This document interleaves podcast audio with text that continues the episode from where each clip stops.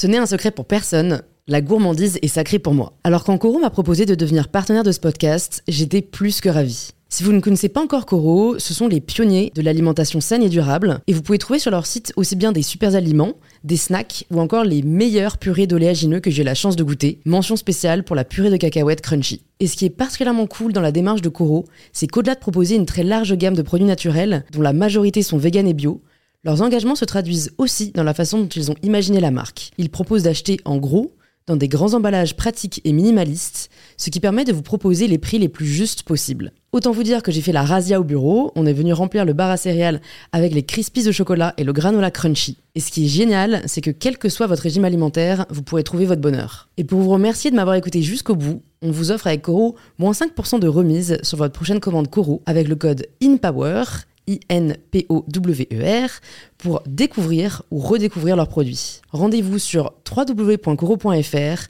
et surtout, régalez-vous. Bonjour à tous et bienvenue dans In Power, le podcast qui vous aide à prendre le pouvoir. Cette semaine, je reçois Chiara Condi, une jeune femme franco-américano-italienne, fondatrice de Led by Her, une organisation et une communauté qui aide les femmes victimes de violences à se reconstruire grâce à l'entrepreneuriat. Dans cet épisode, on va encore plus loin que d'habitude dans la réflexion, comme j'aime à le faire, sur des sujets tels que les différents moyens de lancer un projet, le rôle des femmes dans la société aujourd'hui, l'impact de la culture sur qui nous sommes, mais également beaucoup de questionnements sur quel est le meilleur moyen d'agir aujourd'hui et quels sont les meilleurs moyens de se faire entendre. Au début de l'épisode, vous allez voir, on entend un peu mal Chiara. J'ai donc rapproché le micro près d'elle au bout de 4 minutes euh, d'épisode, donc ne paniquez pas, normalement vous devrez pouvoir l'entendre dans la suite de la conversation. Au début de l'épisode, euh, on entend un peu mal Chiara, euh, j'ai donc rapproché le micro près d'elle au bout de 4 minutes d'épisode. Je m'excuse par avance si vous avez du mal à l'entendre au début, mais le problème devrait se résoudre par la suite. J'espère de tout cœur que cet épisode vous plaira et si c'est le cas, n'oubliez pas de vous abonner sur Apple Podcast, SoundCloud ou toute autre application de podcast que vous utilisez. Et maintenant, je vous présente tout de suite Clara Connery pour InPower.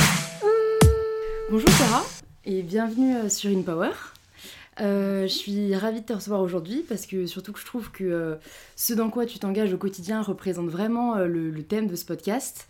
Donc on l'a appelé In Power, qui est en référence en fait au terme empowerment.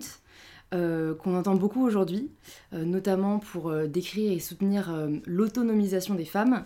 mais en fait, avec ce nom, moi j'ai souhaité prendre le, contre-pied de ce terme, car bien que je soutienne le mouvement vraiment d'émancipation de la femme, je trouve que euh, ce dont on a besoin, c'est vraiment de prendre le pouvoir de sa vie, in power, et non pas euh, juste d'être autonomisé.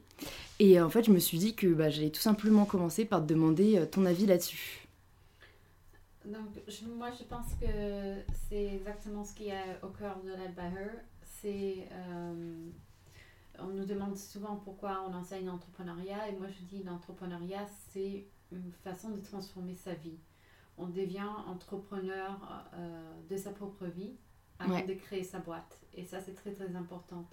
Et, c'est très important de euh, passer par cette étape, se connaître, connaître ses propres pouvoirs et, en être consciente. Et j'aime bien le mot empowering parce que c'est euh, donner les pouvoirs à une personne d'agir sur sa propre vie. Et c'est ça que donc les femmes se doivent rendre compte aujourd'hui. Euh, parce qu'elles sont la moitié de la population, mais elles n'arrivent pas à saisir leur potentiel. Ouais, tout à fait, parce que euh, moi, du coup, en me posant cette question, euh, j'ai cherché à en savoir plus sur le terme, je suis allée voir l'étymologie du mot et d'où venait en fait même ce concept. Et j'ai vu que, enfin, c'est surprenant, c'est un terme relativement récent qui datait des années 60 et en fait qu'on avait initialement utilisé pour décrire le mouvement d'émancipation des Noirs américains. Euh, et en fait qui était donc une minorité. Et je me suis dit, c'est quand même dingue euh, que déjà ces minorités aient à se battre pour être autonomes, donc euh, la traduction vraiment française, entre guillemets. mais en fait, c'est encore plus surprenant que les femmes aient à le faire, parce que les femmes, c'est même pas une minorité en fait. Comme tu viens de le dire, les femmes, c'est enfin limite la majorité, enfin c'est la moitié de la population. et donc je me suis dit, est-ce que toi, c'est un sujet auquel tu as réfléchi et comment tu expliquerais le fait que oui, ben, les femmes doivent prendre le pouvoir de leur vie pourquoi c'est pas déjà une évidence? Euh, déjà, je pense qu'il y a une prise de conscience énorme de la partie euh, des États, des pays, que pour, euh, pour grandir, pour avoir une croissance, il faudra intégrer les femmes dans cette croissance. Et qu'on ne pourra pas en fait, avoir l'évolution économique de pays en fait, sans l'intégration des femmes pleinement dans les marchés de travail. Et aujourd'hui, on est loin euh, d'atteindre ces objectifs-là. Et je pense que ça revient à ta question. Et euh, il y a un aspect important, et je pense que surtout dans les générations plus jeunes, on oublie très souvent que tous les avancées que les femmes ont fait, en fait, datent euh, du, du, dernier siècle. Donc, il y a 100 ans, les femmes ne pouvaient même pas voter, elles n'avaient pas droit à avoir un compte en banque, elles ne pouvaient pas ouvrir une entreprise, euh, elle ne pouvait pas même pas avoir un diplôme universitaire. Donc, euh, je pense qu'on est arrivé très loin dans très peu de temps. C'est vrai. Mais c'est après des, des siècles, des milliers de siècles d'exclusion ouais. et d'une culture qui était faite pour les hommes, pour promouvoir les hommes et qui n'était pas adaptée aux femmes. Euh, donc pour moi, c'est quelque part normal, même si je me passe mot, que euh, on n'est pas si avancé euh, dans la cause des femmes qu'on voudrait l'être. Mais je pense aussi que les choses sont en train de, de se passer à une, autre vitesse euh, et qu'il y a une nouvelle, une nouvelle conscience collective sur l'importance des femmes et j'ai vraiment vu ça dans les dix dernières années que je travaille sur cette cause. D'accord. Donc pour toi c'est quand même... ouais, on est sur une lancée vraiment positive ça, ça, a changé beaucoup depuis euh, les débuts de ma carrière. Donc, j'ai commencé à travailler il y a une dizaine d'années euh, sur la cause des femmes euh, au sein d'une organisation internationale. Et je voyais ce qui était fait et c'était beaucoup dans, dans, la communication. je pense que ça a beaucoup changé dans les dix dernières années, surtout dans les cinq dernières années, où maintenant on voit que c'est un enjeu économique, c'est l'égalité euh, c'est aussi un enjeu pour euh, être plus productif dans notre entreprise, pour avoir des meilleurs résultats. Euh, c'est un grand enjeu économique et, donc il faut mettre les moyens et il faut changer les choses.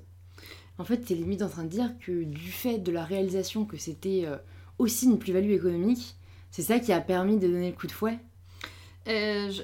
Oui, je pense que euh, malheureusement, les mondes ne changent pas forcément grâce à des idéaux. mais, mais il faut aussi avoir des raisons pratiques pour ce changement.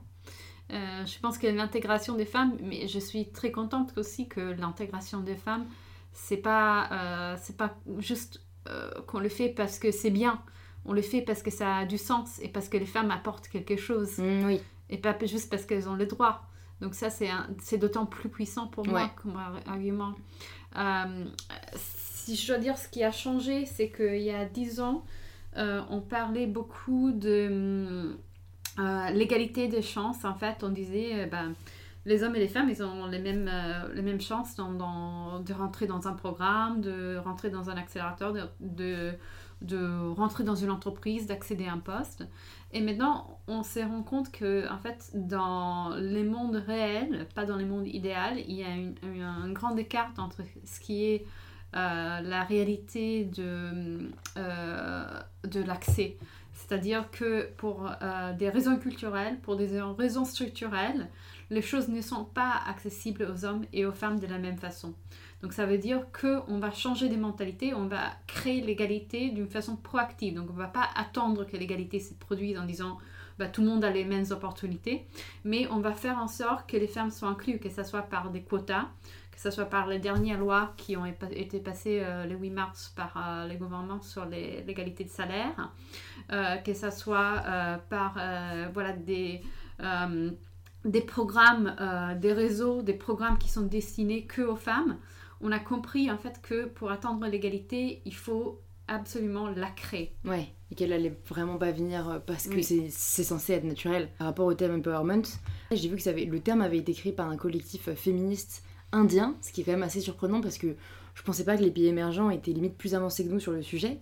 Et, euh, et en fait, je trouvais ça intéressant vraiment parce que ce collectif féministe critiquait en fait l'approche occidentale de l'émancipation des femmes, qui, était vraiment cantonnée en fait à l'action des organisations internationales et qui en fait voulait, enfin, se résumait vraiment à, c'est déjà pas mal, mais essayer de prodiguer l'autonomie économique et donc en fait, c'était plus promouvoir la survie de la femme que vraiment sa vie et son épanouissement.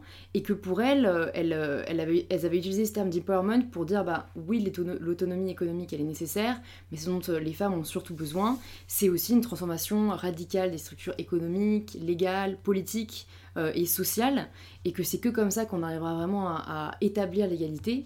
Euh, et je voulais savoir si c'était aussi l'approche que tu défendais ou si euh, tu avais un autre point de vue sur le sujet. Oui, c'est précisément l'approche qu'on défend au sens où euh, travaille sur l'entrepreneuriat des femmes et les droits des femmes, et je pense que c'est important de porter les deux sujets ensemble. Parce que si on n'arrive pas à garantir à une femme les droits d'exister sur cette terre, je pense que si a très peu en termes d'empowerment économique qu'on peut lui offrir. Et je pense aussi que euh, il faut une double approche. Donc, il faut travailler sur les individus, il faut travailler sur les femmes, il faut les accompagner pour qu'elles arrivent à saisir tout leur potentiel. Mais il faut aussi travailler sur la culture. Et ça, je pense que c'est très important parce que si on travaille que sur les individus, une fois qu'elles rentreront dans certains environnements, elles ne seront pas acceptées. Elles n'arriveront pas à monter les échelles, elles n'arriveront pas à avoir des investissements. Donc il faut aussi euh, briser euh, les cultures qui ont été créées par les hommes et qui persistent euh, dans les Comme un patriarcat qui, rajoute beaucoup de barrières aux femmes, c'est vrai. Mais du coup, on peut en dire plus du coup maintenant sur l'association dont tu es la fondatrice, Led Bayer, qui, comme tu l'as dit, vise à promouvoir l'entrepreneuriat féminin auprès des femmes victimes de violences. Euh, et je trouve que bah, c'est vraiment une illustration excellente de scale empowerment, euh, car ces femmes vont réellement prendre et même reprendre le, contrôle de leur vie. Euh, est-ce que c'est l'objectif que tu t'étais fixé en créant Led by Her? Je pense que beaucoup de, de ce que j'ai fait chez Led by Her vient des choses que j'ai appris par le chemin. je pense que j'ai commencé avec une simple idée que j'ai voulais euh, aider des femmes, je voulais être sur le terrain parce que travaillant pour une organisation internationale, c'est difficile d'être innovant. Et que j'avais besoin de sentir cette différence à côté de moi et de, en fait de comprendre la réalité. Euh, et euh, voilà, je pense que j'ai commencé avec la réalité la plus difficile pour les femmes, ce qui sont les violences. Et ce qui était pour moi le changement le plus important, c'était redonner une dignité, une autonomie en fait aux femmes et le, remettre en fait sur un parcours. Et euh, c'est en faisant ça que j'ai découvert euh, que euh, par ces parcours, on n'était pas en train de leur donner des outils d'entrepreneuriat, on était en train de transformer leur vie. Et on était en train de, de justement leur donner, redonner les pouvoirs sur leur propre vie, sur leur place dans la société, sur leur relation aux autres et beaucoup, beaucoup, beaucoup d'autres choses qui viennent avec. Euh, un, sentiment d'autonomie et euh, des connaissances de soi qui est vraiment profond. Et je crois que c'est ça qu'on a créé avec euh, notre parcours. Et euh, j'ai aussi compris, en fait, en faisant ça, que la volonté d'entreprendre était là beaucoup pour beaucoup de femmes, mais qu'il y avait aussi des grandes barrières structurales, en fait, qui, euh, qui empêche les femmes aujourd'hui euh, euh, à saisir toutes les opportunités d'entrepreneuriat qui existent. Et donc, je me suis posé beaucoup de questions dans le chemin. Ben, comment est-ce que, avec ce que j'ai appris, comment est-ce que je peux casser ces barrières? Comment est-ce que je peux, en fait, pousser les femmes à s'élancer Et je pense que aujourd'hui, on est à cette toute première action parce qu'on a pas suffisamment de femmes qui se lancent. Donc il faut vraiment euh, commencer Alors que beaucoup y pensent. Hein, euh, je, je, crois qu'il y avait un sondage qui avait justement été euh, mené par My Little Paris et elle avait posé la question aux femmes combien d'entre vous enfin, souhaiteraient lancer leur projet mais n'osent pas. et c'était vraiment 90% en fait. Mm. Il y, y, a toujours une envie au fond, mais beaucoup ne le considèrent même pas comme une réalité. Et je pense que, ouais, je pense que c'est multiforme et que même les, ce qui est difficile, c'est que les raisons diffèrent d'une femme à l'autre, que c'est euh, euh, la, peur euh, au niveau économique, que c'est le fait qu'on s'en croit pas capable ou qu'on a peur des obstacles. et en fait, oui, intrinsèquement, j'ai l'impression que ça devient beaucoup d'un problème de confiance en soi. et c'est vrai que les, femmes victimes de violences, cette confiance a été encore plus altérée. mais je, me suis demandé du coup, qu'est-ce qui t'a poussé toi à, t'engager auprès de cette cause en particulier? Parce que les femmes sont victimes de tellement de causes. Enfin, comment, comment tu as choisi en fait parmi toutes les injustices dont les femmes sont victimes? Euh, pour moi, c'était très important de travailler sur ce sujet parce que euh, aujourd'hui, euh, un tiers des femmes subissent des violences, en fait, selon les Nations Unies. Donc, je pense que si, si on n'arrive pas à, régler ces problèmes dans notre société, c'est très difficile de traiter tous les autres qui ont à voir avec les femmes. Donc, pour moi, c'était vraiment une, urgence, en fait, de de faire quelque chose de par des droits euh, les plus euh, naturels. Oui. exactement. Je pense que c'était un acte euh, militant quelque part de, de, vouloir vraiment donner à, accès à l'entrepreneuriat à celles qui, qui étaient long, très éloignées et qui n'avaient pas accès. Après, en faisant, je me suis rendu compte que il y a beaucoup plus de femmes que ça qui n'ont pas accès à l'entrepreneuriat. Ouais, c'est vrai, c'est vrai. C'est limite celles qui penseraient le, moins, mais celles qui en ont le plus besoin d'un autre côté aussi, quoi. Exactement. Pour exister par elles-mêmes. Euh, euh, mais comment tu expliques, parce que ce, chiffre est quand même euh, vraiment inquiétant, qu'un tiers des femmes soient victimes de violences, comment tu expliques que ce soit un sujet dont on parle si peu?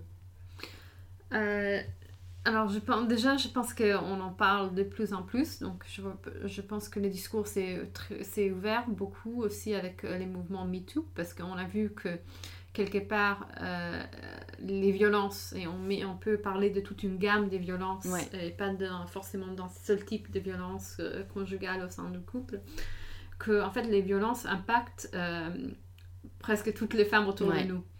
et, donc, euh, donc on se rend compte en fait euh, que notre société quelque part est malade, mais je pense que c'est plutôt bon signe parce que c'est euh, donner de la visibilité sur quelque chose qui existait et qui était caché. Et tant que quelque chose est caché dans notre société, on peut pas, on peut pas, changer. On peut pas la guérir. Mm. Donc, donc voilà, donc je pense admettre et sortir avec, avec cette voix collective était une première étape très importante et c'est la première étape pour après trouver une solution pour construire un monde qui, soit meilleur où, ça n'arrive pas. Et je pense que en fait les, la violence n'est que euh, l'inégalité poussée plus loin. Et tout c'est la banalisation en fait de l'inégalité parce que c'est vrai qu'en fait euh, tu vois quand, quand, quand tu m'as dit ce chiffre moi je me suis dit que j'en faisais pas partie parce qu'en fait c'est honnêtement le, harcèlement de rue, euh, c'est une forme de violence, mais même les femmes l'ont tellement normalisé qu'on ne le décrirait pas comme violence, à part si on se pose vraiment et que on se rend compte qu'en fait, si, euh, si jamais la personne qui mm. nous harcèle nous considérait comme son égal, ça n'arriverait pas. Oui, exactement, exactement. Les silences normalisent les comportements. Ouais, ouais, ouais, c'est vrai. Euh, et du coup, comment est-ce que tu penses qu'on pourrait rendre ce combat plus visible et, et sensibiliser plus de gens, euh, faire changer les choses plus vite euh, Déjà, je pense qu'on est dans les premières étapes de créer une, nouvelle euh, pensée collective en se disant que le monde n'est pas adapté aux femmes et que donc il faut les changer pour faire entrer plus de femmes là où elles ne sont pas. Donc ça, je pense que déjà en train de se faire. Euh, ce que je vois de positif aussi, c'est qu'il euh, y a plus de quotas, il y a plus de statistiques, il y a plus d'ouverture sur les discriminations. Et euh, les plus ces choses sont visibles, les plus les choses changeront pour les femmes. et donc je pense que c'est une étape très très importante qu'on est en train de vivre maintenant et que les choses vont beaucoup, beaucoup changer dans les dix prochaines années. Euh, parce que euh, bah, par tous ces statistiques, par tous ces travaux, on se rendra compte en fait de, de, combien c'est grave hmm. euh, ce qu'on est en train de vivre et en fait quel potentiel des talents on n'est pas en train d'utiliser dans les mondes d'aujourd'hui. Mais est-ce que du coup, enfin moi j'aimerais beaucoup y croire et, me dire que parce qu'on le réalise, les choses vont changer, mais je me demande si ça va être suffisant euh, parce que de la réalisation à l'action, il y a un grand pas en fait. Oui, exactement. Et on peut dire la même chose du, du mouvement MeToo. Est-ce que le fait qu'on on, on dit c'est pas normal, on dit qu'on a vécu des choses et qu'on les met, euh, on les met dans, dans les mondes, est-ce que ça, est-ce que ça change quelque chose? Euh, Pas en soi. Après, il y a une autre étape qui est euh, créer quelque chose de différent. mais déjà, briser les silences sur tous ces sujets-là est important parce que c'est la, première, étape, pour dire que c'est pas pour dire que c'est pas normal. Et avant, c'était complètement accepté. Et euh, on avait, quand, quand quelque chose est accepté, tu peux pas créer des mesures, en fait, pour lutter contre. Euh, maintenant, je pense que si on a des statistiques, si on a des chiffres, si toutes ces choses deviendront ouvertes, si on a des quotas, etc., euh, il y aura des preuves très, très concrètes, en fait. Euh, qui vont nous montrer où on va et dans les mondes dans lesquels on vit. Oui, surtout que je pense que quand même maintenant qu'il y a eu un peu cette rébellion, euh, c'est un sujet dont on va continuer à parler.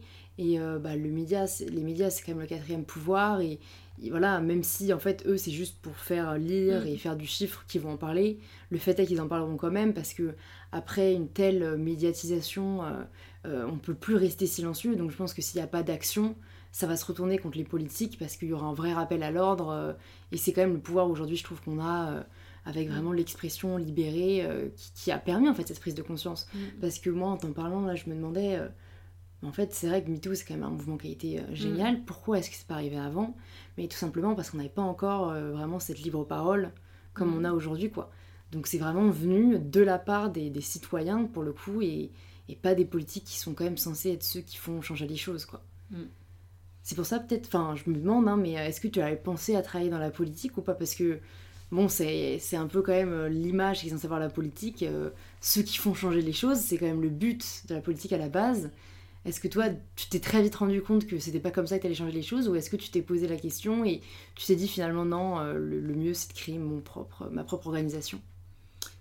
Alors, je pense que en créant ma propre organisation, j'ai un grand avantage, c'est-à-dire que je représente que moi-même, donc je peux dire ce que je veux, je peux dire la vérité.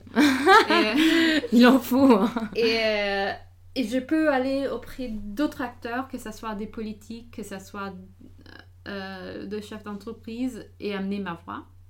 Et j'ai peur qu'un politique, ma voix deviendrait la voix de quelqu'un d'autre et euh, pour faire avancer un mouvement, une cause. Euh, donc pour moi, euh, j'ai peur que dans la politique, on n'arrive pas beaucoup à faire changer les choses.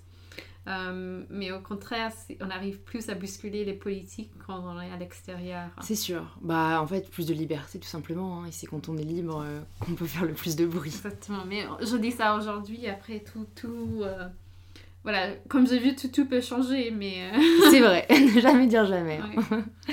Je voulais te demander euh, également, c'est un peu sur un autre registre, mais c'est une question qui m'intéresse beaucoup chez les invités que je reçois. Euh, qu'est-ce que tu te voyais faire quand tu étais petite? Alors, c'est drôle parce que je réfléchissais pas à ça il n'y a pas très longtemps. Et je pense que j'avais vraiment j'ai toujours voulu euh, écrire des livres en fait. Euh, je pense que je voulais être écrivain quand j'étais petite. Après, je voulais être prof d'histoire, donc toujours dans l'écriture, euh, la recherche. Et, et c'est drôle parce que maintenant, j'ai, je suis en train d'écrire un livre et j'ai d'autres propositions de livres. Mais euh, j'y suis arrivée par un chemin complètement inattendu. c'est en entreprenant qu'en fait on finit auteur. Voilà. Pour ceux qui nous écoutent et qui veulent devenir écrivain, euh, on a trouvé le chemin le plus rapide. Exactement. Donc, donc voilà, comme, comme, la vie nous ramène quelque part. Euh, non, mais en fait, c'est vrai, c'est pour ça que je pose souvent cette question aux invités. Parce qu'en fait, je trouve que c'est souvent nos passions bah, enfantines qui sont les mm. plus significatives sur qui on est et que c'est jamais quelque chose qu'il faut totalement euh, mettre de côté. Mm. Euh, même si en fait l'entrepreneuriat, c'est vrai que pour moi, bah, ça permet justement d'ouvrir de nombreuses mm. portes et, et qu'on peut toujours justement euh, finir par revenir à ses passions quoi. Donc ouais, c'est quelque chose que tu as toujours gardé en fait, même si, mm. même si tu as pris un autre chemin. Oui, exactement. Et quelque part, la vie m'a donné un sujet sur lequel écrire. Aussi. Ouais. T'avais pas réfléchir à, ton intrigue. Je serais pas là à écrire sur ces sujets-là si j'avais pas euh, fait ce parcours. Ouais, totalement. Euh, j'ai vu aussi que euh, bah, tu avais commencé par étudier à Harvard. pourquoi est-ce que tu as choisi d'étudier là-bas Et est-ce que ça t'a plu? D'abord, j'ai grandi aux États-Unis. j'ai beaucoup aimé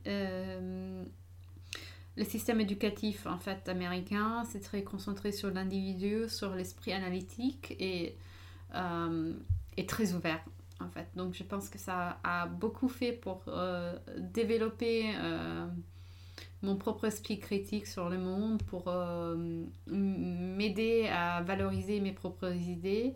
Et, et moi j'adore je pense qu'il y a une richesse énorme en fait dans, dans chacun d'entre nous et que tous les êtres humains, en, fait, ont, quelque chose euh, d'incroyable, une histoire incroyable et quelque chose d'incroyable à, lui dire. Et euh, ce que j'aime bien du système, c'est que ça fait sortir ces côtés de toi. Et, euh, donc, donc j'ai beaucoup, beaucoup apprécié cette partie de, de mon éducation qui m'a aidé à trouver mes idées, mes valeurs et, et, qui je suis. D'accord. Et c'est quelque chose que tu as, que as moins trouvé ensuite en... Je crois que tu es revenu en Europe et tu as mm. étudié à, Sciences Po et à LSI. Euh, bah déjà, pourquoi du coup tu es allé en Europe et, euh, et étudier là-bas Et est-ce que euh, tu as ressenti une différence, que tu as, as, préféré un système à l'autre euh? Oui, donc euh, pour moi c'était un grand changement de venir étudier en Europe, et notamment en Sciences Po et LSI. Et pour moi c'était un système très différent qui était basé beaucoup plus sur l'apprentissage en fait des matières. Et un système que je trouve beaucoup moins adapté au monde aujourd'hui, où on doit apprendre à penser, à réfléchir, parce qu'en fait nos métiers vont toujours changer. Totalement. Et c'est marrant qu'en plus, tu es à Sciences Po qui, à mon avis, une de celles. Enfin, qui apprend justement à, réfléchir et à penser, mais c'est vrai qu'à mon avis, comparativement à. Enfin, j'ai pas étudié longtemps aux États-Unis, mais j'ai quand même étudié six mois là-bas. Et c'est vrai que. Euh, c'est vrai qu'on ressent quand même beaucoup plus la partie euh, choisie, euh, bah, les matières que tu veux étudier, enfin, construit un peu ton emploi du temps. Et ce que je trouve, moi, vachement étonnant par rapport au système français et européen en général, c'est à quel point on va intégrer euh, ce qui n'est pas scolaire mm. à ta scolarité. Enfin voilà, le fait de mettre en valeur euh, euh, des, des, des, arts comme le dessin, comme le sport, comme le chant. Moi j'ai des amis vraiment qui font des doubles diplômes, même pendant leurs études supérieures, de chant choral vs mathématiques. Quoi le truc qu'on voit pas du tout en France. En France, déjà, on a sport-études, mais ça s'arrête au collège, quoi. Mm. Et c'est vrai qu'on considère pas du tout la passion comme un facteur nécessaire au développement de l'esprit, quoi, ou aux études supérieures. Et c'est vrai que je trouve que ça manque pas mal parce que, enfin, les passions, en fait, c'est un moyen de s'épanouir. Et si on s'épanouit, alors c'est plus facile de trouver sa voie, c'est plus facile même de, oui, d'être épanoui dans son métier. donc c'est quelque chose, ouais, peut-être sur lequel il faudrait agir aussi, mais c'est très dur de changer la culture en fait au fond. Oui, c'est ce qu'il y a de, de, plus dur. Euh, euh, mais je pense que ce qui est très important euh, à souligner, c'est aussi que c'est un, système où tout ce que tu fais à l'extérieur de tes études est très, est très valorisé en fait depuis, depuis les années du lycée. Et avoir en fait d'être un être humain complet et donc euh, de donner à ta communauté, d'être engagé, d'être passionné sur d'autres sujets, ça fait partie en fait euh, de qui tu es et c'est un système qui est basé sur ça. Parce que ce sont ces différents aspects de ta personnalité que font que tu es un, un, individu et que tu apportes ce que tu apportes. À, l'économie en fait, parce que c'est ce qui les intéresse au fond, mais c'est pour de bonnes raisons au moins quoi. Et du coup, qu'est-ce qui t'a poussé à rentrer en France et à rester en France? Euh, je suis ici pour la première fois en 2008-2009 pour faire mon master à Sciences Po.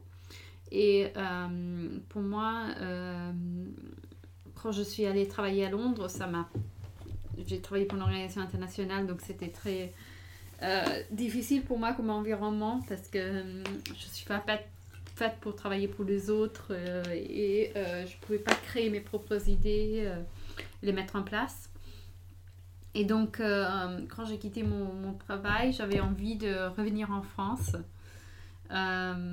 Et, et, après, je pense que le fait que j'ai réussi à monter les projets de la Bayer très rapidement et que j'ai trouvé des partenaires très rapidement qui étaient prêts à, faire un pilote avec moi, ça m'a donné un, ça m'a voilà ça m'a donné un peu une raison de rester. Et puis voilà j'ai dit je vais tester si ça marche si je vais construire et, j'ai continué à construire et puis je suis jamais partie tu regrettes ou pas de, rester en euh, France? non parce que je pense qu'il y a hum, il y a beaucoup de choses à faire.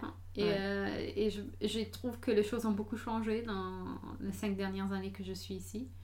Donc je trouve qu'il y a un environnement très positif et euh, une effervescence en fait et une volonté de faire des choses. Donc euh, je pense que c'est un environnement très positif pour, pour, entreprendre de nouvelles idées aujourd'hui. Et, et, et, surtout, je pense que c'est euh, il y a 10 ans, je me suis investie sur la bonne cause parce que vraiment la cause des femmes est en train de prendre une. C'est vrai, t'as un bon timing, on va dire. Euh. Est-ce que tu crois au fait que la France est en train de devenir une euh, start-up nation? Alors, je pense qu'on est, on est loin d'une start-up nation et qu'il y a des, des euh, il y a certainement des communautés de startups qui sont en train de naître. Je pense qu'on euh, ne peut pas vraiment l'appeler une startup nation parce que euh, on, est, on est que vraiment dans, dans, la plupart des initiatives qui existent, même aujourd'hui, sont, sont vraiment concentrées sur, sur les premières, toutes premières phases d'une startup et, et on n'a pas un écosystème qui est même développé pour, pour gérer la croissance. C'est vrai. C'est un peu euh, juste pour le démarrage. Exactement. Donc euh, je pense que l'écosystème a beaucoup, beaucoup euh, à se développer. Mais je, je, trouve au contraire qu'il y a une grande volonté en fait de, de promouvoir l'entrepreneuriat en France. Donc, donc ça, et ça, je vois dans, dans plusieurs initiatives, et petites et grandes, et, et un peu partout dans le pays. D'accord. Et on a parlé d'indépendance économique et euh, du rôle que cela joue et de l'importance euh, que ça a pour les femmes. Euh, est-ce que du coup, toi, aujourd'hui, tu peux vivre de ton activité au sein de Led by Her? Parce que je sais que ben, c'est une question qui peut, enfin, que se posent beaucoup de femmes quand elles se lancent et encore plus du fait que toi, tu as créé une association. Et ben, est-ce que en fait, tu t'es même posé la question quand tu as, as créé Led by Her? Alors, je pense que euh, la question est un peu compliquée parce que quand j'ai créé Led by Her, euh, je voulais juste monter un petit projet à part pour les femmes. Je n'envisageais pas euh, l'ampleur du projet en, ces moments-là. Donc je n'ai pas commencé en fait dans l'optique d'en faire ta carrière. oui, exactement, ou d'en faire une start-up. Tu vois, je pensais que c'était une petite association, voir si on pouvait accompagner des femmes, euh, voir ce qu'on pouvait faire. Et c'était pour moi un tout petit projet euh, à côté, associatif. Voilà. Donc j'ai pas du tout commencé avec euh, cette vocation. Donc je pense que hum, c'est difficile de regarder derrière et, tisser ces liens parce que euh, du coup, je n'avais pas envisagé que j'aurais aimé m'investir plus, que j'aurais écrit des livres, que j'aurais écrit des articles, que j'aurais fait des conférences. Voilà, donc je ne pouvais pas dire qu'il y avait cette ambition, cette stratégie. Voilà, tu as juste été poussé par la passion et tu t'es pas posé la question ouais, de la rémunération tout de suite. Exactement. Donc euh, je pense qu'il y a deux façons de commencer un projet. Il y a des projets qui naissent comme des, des petits projets à part. Des et on side hustle oui, et on découvre que, que voilà, on adore ça. Et euh, j'ai interviewé pas mal des femmes pour mon livre qui a commencé comme ça, en fait. C'est vrai, moi j'entends souvent aussi. Euh, c'est vraiment poussé juste par l'envie de faire, bah on va le faire, même si on a un travail à côté, même si euh, voilà, on fait autre chose. Et, et la passion fait que le projet prend de l'ampleur, quoi. Et après, il y a des startups qui naissent avec une vraie vision d'être. des entreprises qui naissent avec une vraie vision d'être de ton entreprise. Alors c'est différent parce que là, on doit vraiment... Euh, on, crée avec... Euh, avec certaines ambitions en, tête et donc avec certains objectifs qu'on doit attendre et, des résultats. Et je pense que c'est très, très, très important de mesurer ben, nos, résultats, qu'est-ce qu'on veut, et d'être très clair sur ça et euh, sur, euh, voilà, sur les objectifs financiers aussi euh, de son entreprise. Et toi, du coup, à partir de quand, en fait, tu as réalisé que ça allait être plus qu'un petit projet et que c'était parti pour devenir ta carrière? Je pense qu'après après un an, je, je voyais que je continuais à m'investir plus, plus, plus, plus, plus. Et après, je pense que j'ai vu que euh, les plus je faisais, les plus j'avais envie de, de, dire des choses, de euh, partager mes idées, de voilà, ça, ça, ça, en fait, ça a stimulé d'autres activités. Euh, donc pour moi, c'est né un, un, peu comme ça. Euh, donc voilà, c'est un, chemin qui n'est pas forcément les, parcours entrepreneurial tels qu'on l'enseigne normalement. si on l'enseigne d'ailleurs, parce que bon, est-ce qu'il y a vraiment une feuille de route Je sais pas, ce serait compliqué. quel conseil tu donnerais aux, aux, personnes qui veulent se lancer, que ce soit un side project ou que ce soit vraiment lancer son entreprise? Euh, pour moi, les conseils les plus importants, euh, c'est de commencer aujourd'hui. Donc, euh, je pense que il n'y a rien de mieux que le temps pour trouver des bonnes idées. Donc, je, je, pense qu'on attend trop d'avoir les moments parfaits, d'avoir de savoir plus de connaissances, de faire les troisièmes cours en entrepreneuriat, de voilà, d'avoir toutes les choses qu'on n'a pas. Et malheureusement, ces jours-là n'arrivera jamais. C'est vrai parce qu'on pourrait toujours avoir plus, on pourrait toujours être plus prête.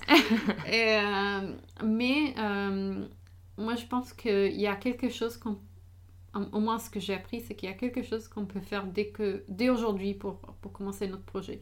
Que ce soit une recherche sur Internet, que ce soit, euh, je ne vais pas dire, je veux pas dire ouvrir une activité commerciale, mais mais vraiment mettre notre projet dans les mondes. Donc, ça peut être faire une recherche, ça peut être écrire à quelqu'un, euh, voilà, mais il n'y a rien de mieux que l'action pour nourrir un projet et le temps pour le tuer.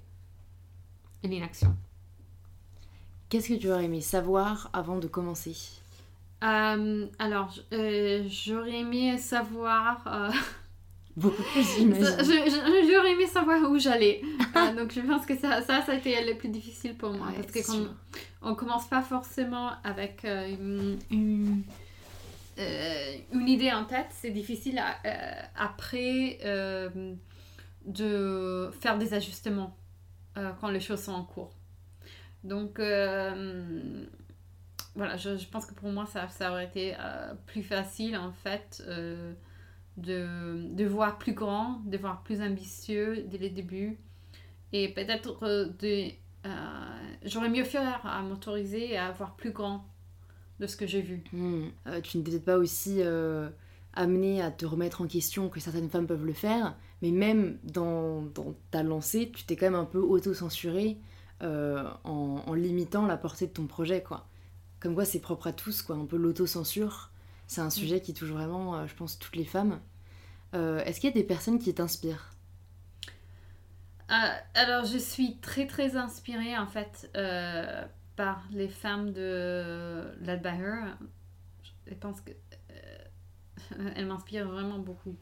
Parce que souvent, on se dit, euh, on s'est créé des faux problèmes, on s'est dit, j'ai pas ça, j'ai pas ça, donc on s'est fait plein d'excuses. Et pour moi, c'est un message très puissant de se dire, euh, ben, elles sont là tous les jours pour travailler sur leur projet. Et, et donc, moi, j'ai pas d'excuses et que dans la vie, euh, on peut toujours faire avec ce qu'on a et aller vers l'avant. Pour finir, j'ai une dernière question. Si tu devais offrir un livre, euh, ce serait lequel? Euh, Alors, je pense que ce qui me vient en tête, c'est le livre que je suis en train de lire euh, maintenant, qui, euh, qui s'appelle Originals, qui est écrit par Adam Grant. Et ça, en fait, ça a changé, euh, ça a changé toute ma façon de voir l'entrepreneuriat et, euh, et les mondes parce que, euh, en fait, on, on a, je pense qu'on a beaucoup de notions de qu'est-ce que c'est un entrepreneur, de qu'est-ce que c'est un leader et que, qui sont complètement Préconçu. Fausse. Ouais. Et, euh, et donc, ça m'a montré en fait que, que ce sont des, des, bah, des notions qu'on a construites dans notre société et que donc ce sont des choses qu'on peut complètement apprendre à, à, toutes les personnes. Et moi, je suis beaucoup sur cette philosophie que on doit faire sortir les potentiels de chacun. Et, voilà, donc ça, m'a, j'ai appris énormément de choses et je pense que l'une des choses les plus intéressantes que j'ai appris, c'est que euh, en fait, quand, quand on a la sécurité, on peut être plus original. Parce que euh, quand on a, euh, il faut pas tout risquer dans la vie. Euh, et c'est pas les gens qui risquent, parce que nous, on a l'impression de la personne qui risque tout pour créer sa start-up qui réussit. Et en fait, lui, il montre que les gens qui, euh, euh, qui ont un, un travail ou qui, qui mesurent le risque dans leur vie ont la possibilité d'être extra ori- original sur quelque chose dans leur vie. Et donc, euh, et donc voilà, donc je trouve ça c'est rassurant pour la plupart des gens. Euh, parce que pas toujours, tout le monde est prêt à prendre un risque du jour au lendemain et s'est lancé dans une aventure. Donc, euh, donc voilà. désacralise l'entrepreneuriat en fait. Exactement, exactement. Et je pense que on a, on a créé trop de mythes en fait qui sont euh, très décourageants autour de, de, Mhm. de l'entrepreneuriat et de qu'est-ce que c'est un entrepreneur. euh, Et euh, tu vois, c'est pas, c'est pas un héros, c'est quelqu'un de complètement normal. Ouais. Anyone can be an entrepreneur. Exactement. Bah, merci beaucoup à toi, Chiara, d'être venue sur InPower. Merci. Et surtout, bah, un grand merci pour ce que tu fais euh, pour chacune d'entre nous au quotidien. Euh, pour toutes les personnes qui souhaitent en savoir plus sur Led by Her, euh, est-ce qu'on les envoie sur le site? Est-ce qu'on les envoie bah, en librairie peut-être pour euh, ton Euh, oui. prochain livre? Alors, donc d'abord déjà sur notre site, ledbyher.org et sur les réseaux sociaux, sur Twitter surtout et sur Facebook, nous sommes très actifs. Ok, Donc euh, allez-y et inscrivez-vous sur notre newsletter pour recevoir toutes les nouvelles de l'association. voilà. Et ne pas hésiter à apporter sa pierre à l'édifice. Exactement. merci beaucoup, Chiara. Au revoir. Merci. Un grand merci à toi d'avoir été présent aujourd'hui sur le podcast. Si tu as apprécié cet épisode, j'apprécierais énormément si tu pouvais t'abonner juste sur l'application que tu es en train d'utiliser et laisser un petit 5 étoiles en commentaire car c'est ce qui soutient vraiment le plus le podcast. Je te dis à la semaine prochaine pour un nouvel épisode ou dès demain sur Instagram et n'oublie pas surtout ce qu'on s'est dit dans l'échange d'aujourd'hui. Il n'y a rien de meilleur que l'action pour nourrir un projet.